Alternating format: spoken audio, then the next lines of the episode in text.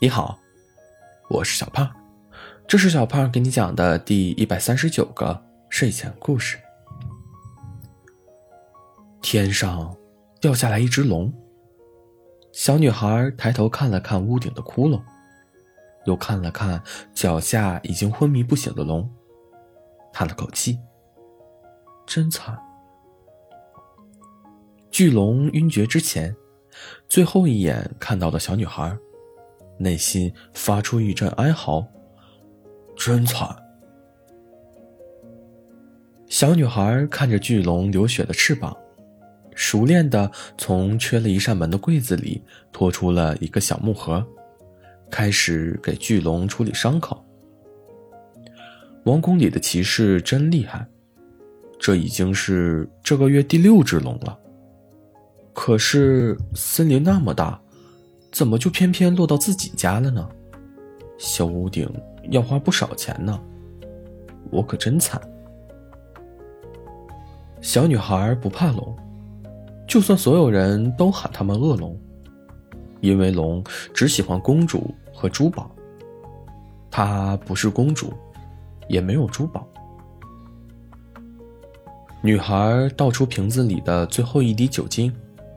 又用棉花不死心的在瓶口打转一周，小心翼翼的擦拭着巨龙的伤口。巨龙颤抖了一下，女孩赶紧低头，鼓着腮帮子朝着伤口吹气，直到巨龙冷静下来。巨龙太重了，女孩拖不动。炙热的阳光从屋顶的大窟窿直射进来。晒得巨龙都快吐舌头了。女孩匆匆跑出门，希望有谁能帮她修一下屋顶。她第一次遇到这样的难题，不过没关系，只要学一次，下次就可以自己修了。最好不要有下一次。被巨龙砸中是不幸的征兆。等等，不幸。女孩停下来，转身回了家。这里的人痛恨巨龙，被谁知道的话，那条龙就小命不保了。对，就是小命。它是女孩见过的最小的一条巨龙。女孩从床上拆下了三根木条，用床单给巨龙搭了一个帐篷。这下。巨龙就只有肚子、腿、翅膀和尾巴露在外面了。女孩看了看床上的窟窿，眨着眼睛盯着巨龙一动不动的尾巴。巨龙，巨龙，请你赶快醒过来，否则今晚我就只能睡在稻草里了。折了屋顶，赔了床，唉，我真惨。与骑士大战三百回合后，巨龙最终不敌，受伤坠落。哐哐，连摔两下的巨龙还没感觉到疼，就看到了站在他面前的女孩。传闻王宫里的公主美貌无双，可为什么这个小丫头这么丑？用她冒充公主，一定会被兄弟看扁的。啊，后背好疼，翅膀好疼，他好丑，我好惨。巨龙从来没觉得自己小，因为他认为自己终有一天会变成家族里最帅、最英勇的龙，打败骑士，抓到公主，从此走上龙生巅峰。坠落后。他也没觉得自己不堪一击，不过是眼前一黑，接着就醒过来了。可为什么醒过来了，眼前还是黑的呢？巨龙挥动了一下翅膀，一阵响动之后，三根木棍和一条散发着尘土味的床单砸了下来，又引发了一阵哀嚎。女孩。掀起木棍和床单，向巨龙伸出了一只手。还是那个丑姑娘。巨龙一时不知道应该伸翅膀，还是伸爪子。给钱？啥？本以为他只是丑，看来还坏，要讹人。呃，不对，是要讹龙。女孩指了指头顶的窟窿，说：“你砸坏了我的屋顶，用了我的床单，我帮你处理了伤口，给钱。”钱。巨龙偷偷一笑，他山洞里的财宝足以给他建造几百个钻石屋顶了，那一定比夜空的星星还亮。忽然，巨龙计上心头：“你帮我抓到公主，我就给你钱。”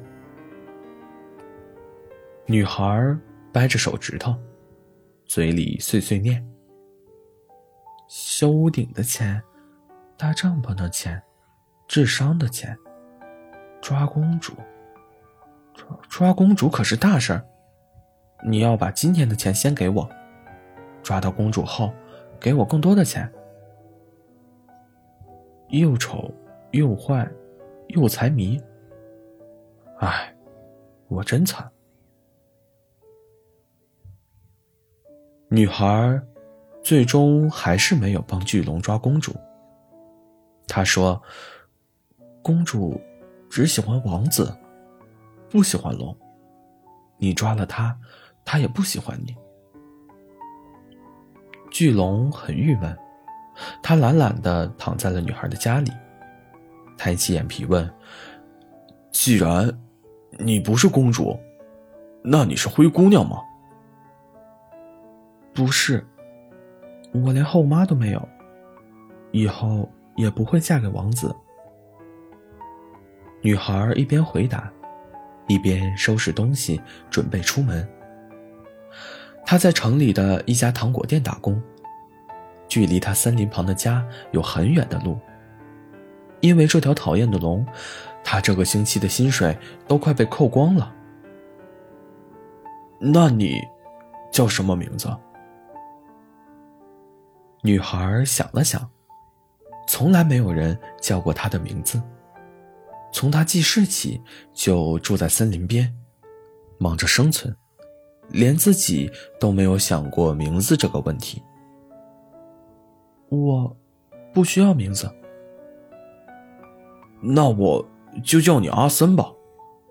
阿森，你今天不要去糖果店了，我给你买糖果。说着，巨龙不知道从哪儿掏出了一枚钻石戒指。在森林里长大的姑娘，叫阿森非常合适。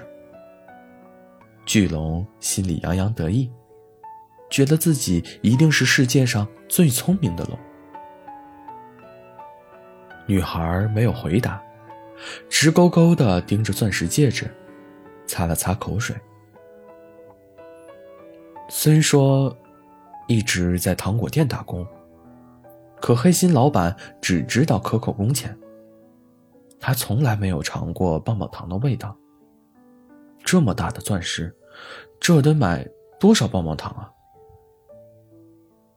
女孩一把抢过钻石戒指，塞进了口袋。转念一想，又返回床边，稀稀疏疏的把东西藏起来。